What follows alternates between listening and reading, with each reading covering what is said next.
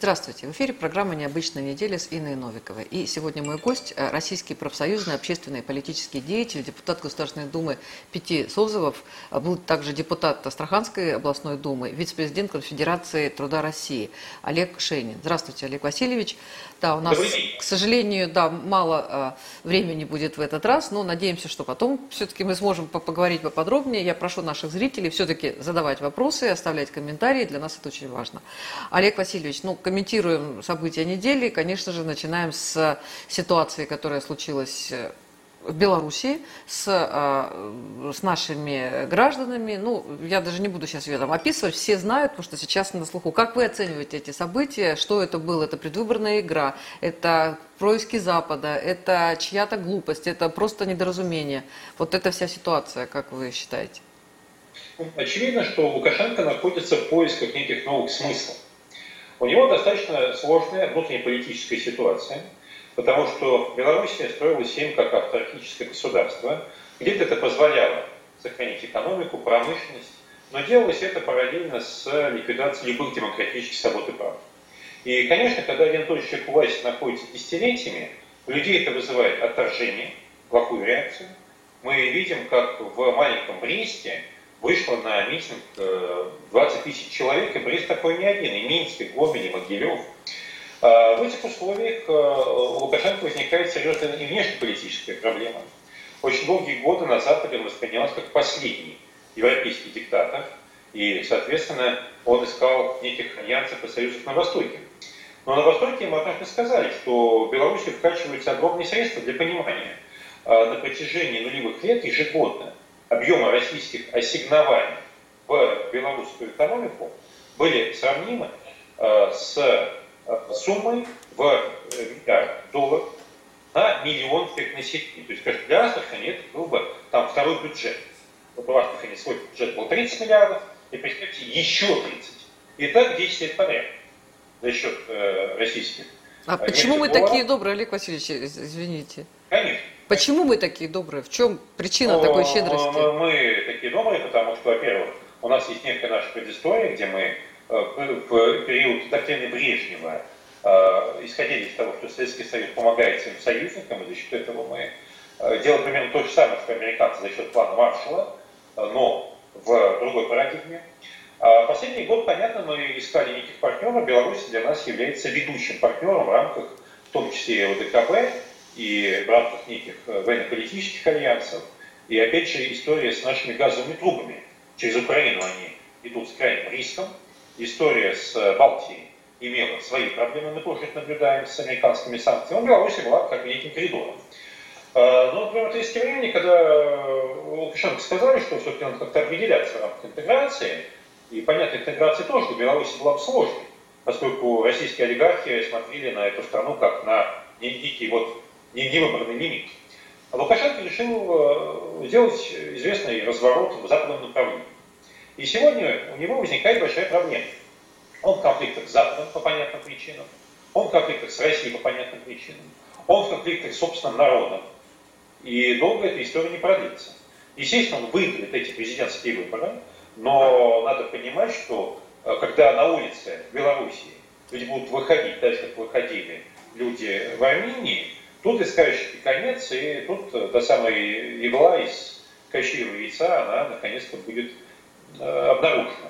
Вопрос, чем это закончится в Беларуси? Это очень серьезный вопрос, потому что мы видим, чем это закончилось в Украине, когда массовое народное недовольство Януковичем в условиях отсутствия левой альтернативы повлекло за собой э, праволиберальную и националистическую альтернативу. И мы понимаем, что в Беларуси эта проблема есть, поскольку вот эти три девушки, э, как он их назвал, там, несчастные женщины, это вовсе не социал-демократическая альтернатива. Они же предлагают вместе со своими мужьями, которых э, не пустили на выборы, приватизировать экономику, либерализовать там, трудовое законодательство. Э, и население, мы тоже это застали, вот в России в конце 80-х годов, население говорит, э, да и бог с ним, кто угодно, только лишь бы не, не, не таракан, как вот там оскорбительно Лукашенко называют. Э, поэтому в Беларуси, конечно, предстоит очень сложное время, сложный выбор. И очевидно, что очень важно, чтобы в Беларуси была левая альтернатива происходящему.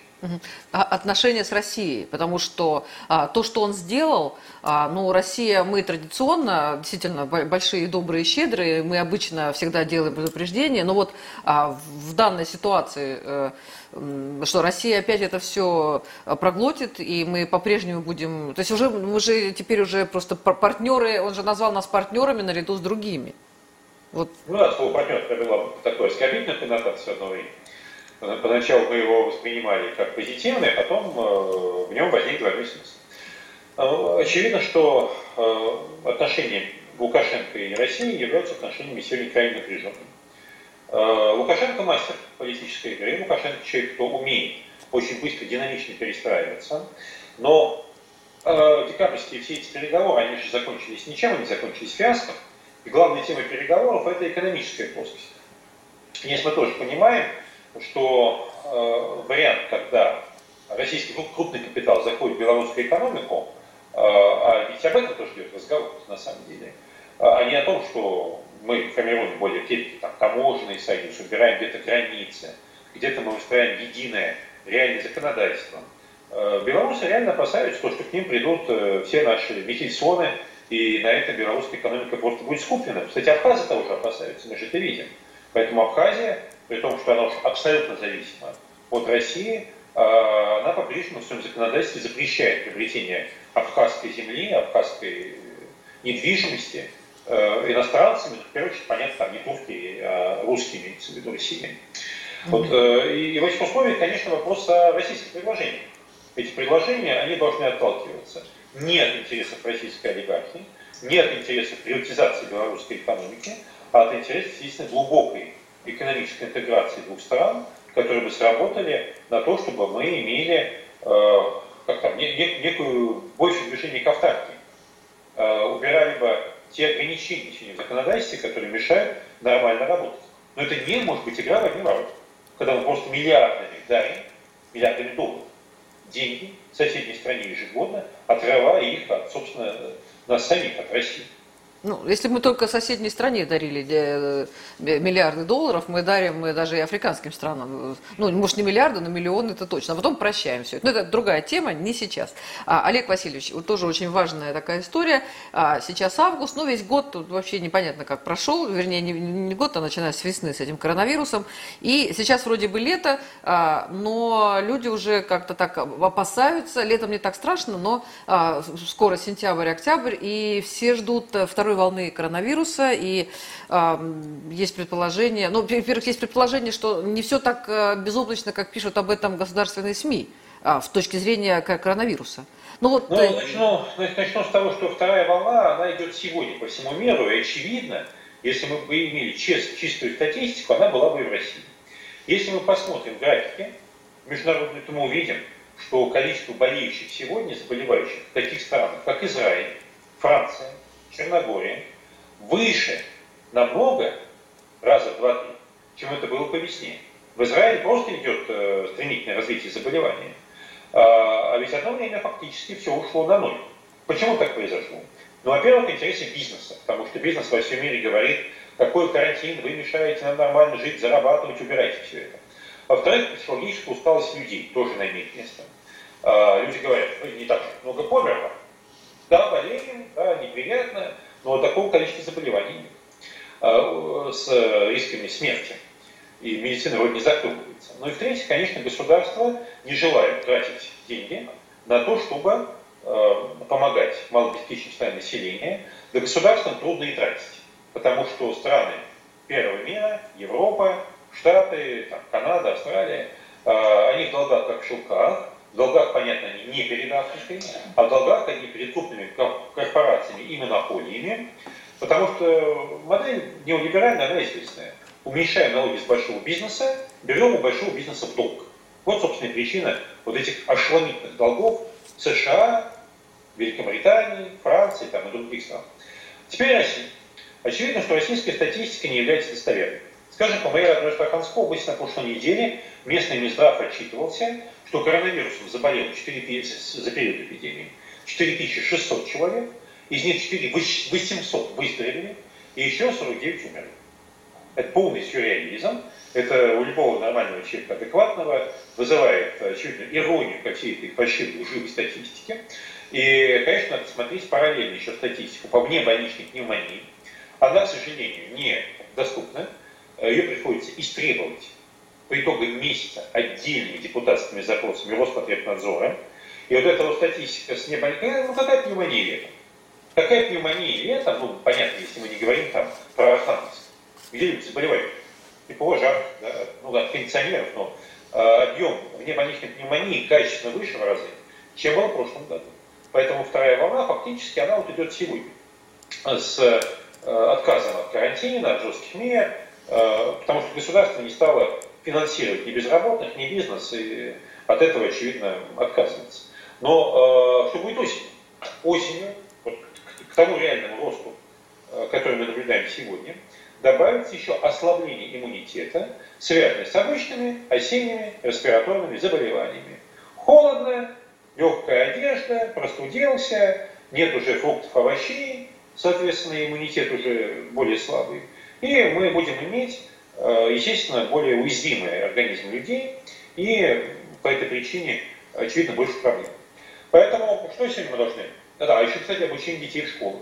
Дистанционное образование заканчивается, или его надо заканчивать, но при этом не приобретаются ультрафиолетовые лампы, и в местных бюджетах на это денег нет. А самое главное, нет объемов у заводов-изготовителей. Я вот написал письмо Мишустину, направил его несколько недель назад с просьбой, чтобы была федеральная программа. Потому что вот эти обеззараживающие лампы в классах, они, очевидно, должны быть. Те же самые санитайзеры, маски, респираторы, которые надо просто раздавать детям.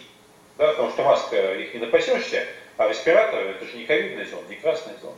А, Ее можно носить, респиратор, там, хоть несколько месяцев. По этой, ну это же ничего не делается. По этой причине мы должны понимать, что мы находимся в крайне сложной эпидемической ситуации, и, конечно, надо быть очень аккуратным по отношению к своему здоровью и к здоровью своих близких. Да. А, Олег Васильевич, еще важнейшая тема, чуть-чуть она остыла, но по-прежнему остается напряженной. Я имею в виду события в Хабаровске, а, до сих пор продолжающиеся манифестации, шествия не согласованы, но при этом полиция вот э, ничего не делает и э, никак не участвует. Ну вот э, по июльскому запросу Левада-центра я понимаю, что социология это дело такое очень коварное, но тем не менее а, Сергей Фургал вошел в десятку политиков, в топ-10 политиков, которым доверяют россияне. Это вот такая вот история. Как вы видите все эти события? Что показал Хабаровск? Хабаровск показал простую вещь, что если в России как в других странах мира, везде, в Турции, Франции, там, где угодно, люди начинают массово выходить на улицу, то не нужно никаких согласований, никаких. Полиция это, это да. с народом, и народ вообще может все. Вот, и понятно, что история Фургала, если бы Хабаровск был, ну, там, условно, там, самостоятельной территорией, а она не могла бы и возникнуть, там были другие риски, вместо одной диктатуры появление другой диктатуры, тоже мы помним, там из 49 депутатов Хабаровского заксобрания там два проскочила гидроса и буквально миниатюрное количество, по-моему, от КПРФ. И понятно, что это формирует риски для любой демократической модели. Но в Хабаровске эти риски возникли не изнутри, а извне. Попытка наказать, раздавить, растоптать. Так было же в Ставрополе. В Ставрополе в далеком 2007 году «Справедливая Россия» выиграла выборы мэра. Выиграл выборы в Заксобрание. После чего были проведены аресты. Арестовали мэра, спикера местного парламента. Возбудили десяток уголовных дел против депутатов от «Справедливой России». И растоптали вот эту вот э, возрастающую волну, чтобы неповадно было и по другим регионам тоже. Но в чем отличие седьмого года от года 10 20 В Ставрополе не было массовых народных выступлений, не было тогда еще такой культуры, и не было людей, э, соответствующей опыта практики. Мы видим сегодня, что такая модель общественной активности, коллективных действий, она развивается по всей стране. Выступление по Шиле в Архангельской области. Выступление в Ингушетии по теме межграничных отношений с Чечней. Выступление в Екатеринбурге по парковой зоне. А, тот же самый Хабаровск. А, подмосковные мусорки. То есть люди учатся защищать коллективно те цели, которые считают нужным. А до этого была в 2012 году, помните, Стаханская голодовка, Стаханская весна. А до этого был Калининград, когда народ там гонял, боролся. То есть э, в России формируется новая культура. И когда вот такая культура, она срастет в целом в стране, конечно, у нас закончится эта однопартийность. И будет вопрос такой же, как в Беларуси, про который мы начинали разговор. А кто потом? Очень важно, чтобы потом была прогрессивная, левая, социалистическая альтернатива. Да, спасибо. Ну вот еще такая тема. А, Госдеп рассылает предложение россиянам, то есть вот можно получить теперь 10 миллионов долларов, и это чистая правда. Рассылает предложение россиянам, предлагает 10 миллионов тому, кто предоставит информацию о вмешательстве России в выборы в США. А, и а, вот как бы вот так, так, такие сообщения уже вот говорят, что люди получают. При этом а, как бы со США вознаградят тех, кто поможет в борьбе против вмешательства России в выборы в США. Если вы обладаете информацией об операциях, нацеленных на выборы в США, вы можете претендовать на награду до 10 миллионов долларов. Официальная страница программы Госдепартамента «Вознаграждение за помощь правосудию» в Твиттере. Ну, очевидно, учитывая развращенность нашего госаппарата, если на этот призыв никто не откликнется, и никаких э, толковых подтверждений российского вмешательства в американские выборы не последует, то есть содержательных вещей, то это означает, что Россия никуда не вмешивалась. Мы прекрасно видим, как наши чиновники и дети чиновников, и вот тех людей, кто стучит себя кулаком в грудь, кричит «я патриот государства». Как потом они прекрасно обустраиваются во Флориде, где-то в Дюссельдорфе, там где угодно, а, а, значит, за границей.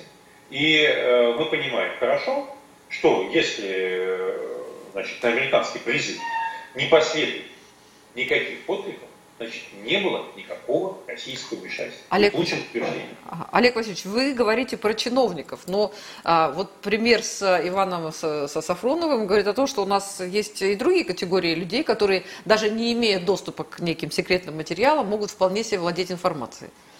Вот, то есть... Сейчас не сидел за делом Сафронова. Э, понятно, есть московская повестка, она даже не федеральная.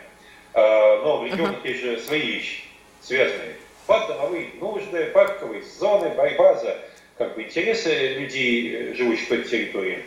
И поэтому какие-то моменты, которые ну, не, не являются объективно федеральными, они же, простите, иногда проходят вне зрения. Uh-huh. Да, ну, а, еще такая тема. А, вообще сегодня годовщина бомбардировки Хиросимы. 6, 6 августа, э, тоже 75 лет, между прочим. Да, а, и удивительно, что, э, ну, я, честно говоря, тоже вот не отследила, какие мероприятия по этому поводу, да, и что там со стороны США, но удивительно то, что сейчас в Японии, уж не говоря про Европу, выросло чуть ли не поколение молодежи, которое считает, что бомбил их Советский Союз. Ну, Япония страна с большим национализмом, надо, иметь в виду, и Япония, японцы, в отличие от немцев, уже не прошли такое покаяние по итогам Второй мировой войны за издевательства, которые они подвергали там, китайцев, э, Юго-Восточную Азию, европейских колонистов и их семьи, которые там оказались в оккупированной зоне. А в Японии не было такого глубокого покаяния, хотя был известный процесс над японскими военными преступниками. Вот даже те из них, кто а, в Маньчжурии отрабатывал на бедных людях биологическое оружие, а, их потом отпустили, там казнены они не были, в отличие от тех, кто орудовал по И Япония не прошла такого покаяния. И для милитаристской части японского сообщества тема Южных Курил, это тема оккупированной территории. Невозможно представить, чтобы в Германии какая-то там партия парламентского типа, ну кроме там альтернативы для Германии, всерьез поговорила там про Померанию, там, про Силезию. Про... А, что-то я слышала по поводу Калининграда, бывшего Кенигсберга, что ну, надо ну, вернуть. Это маргинальная, это маргинальная повестка. В Японии это мейнстримная повестка, про которую говорят руководители парламента, премьер-министры и прочее. И поэтому, если уж там по этим представлениям именно Россия взяла и э, захватила часть как бы японской земли, на самом деле не японской, Э, а земли Дежавиайны, потом была там борьба Российской империи и Японии, потом, э, соответственно, история там, с русско-японской войной 1904-1905 году. Так вот, то есть, по сути, была колония, конечно, а не часть метрополии Японии. Так вот, э, в этих условиях понятно, что если враг это Россия, то и бомбил кто? Бомбили русские. Вот вся история. Вопрос о том, что историю надо знать, историю надо учить, потому что те, кто не знает уроков истории, они очень часто проваливают необходимость повторить их вторично. Да, но еще, да. И повторить. Ну, на, ну, слушайте, ну, наступление на грабли – это любимая национальная забава просто большинства стран, на самом деле, да, но говорят, что да, кто, кто не учит свою историю, он будет учить чужую историю. Да, что мы и наблюдаем, да. Спасибо большое, Олег Васильевич. Это была программа «Необычная неделя». И наш гость, а, а, российский профсоюзный общественно-политический деятель, депутат Государственной Думы Пяти Созовов, и депутат Астраханской областной думы, и вице-президент Конфедерации труда России. Спасибо большое, Олег Васильевич. Олег Шейн. Да. А, ждем ваши комментарии, ваши мнения, оценки, а, вопросы. Мы зададим эти вопросы. Да. Спасибо большое. Спасибо.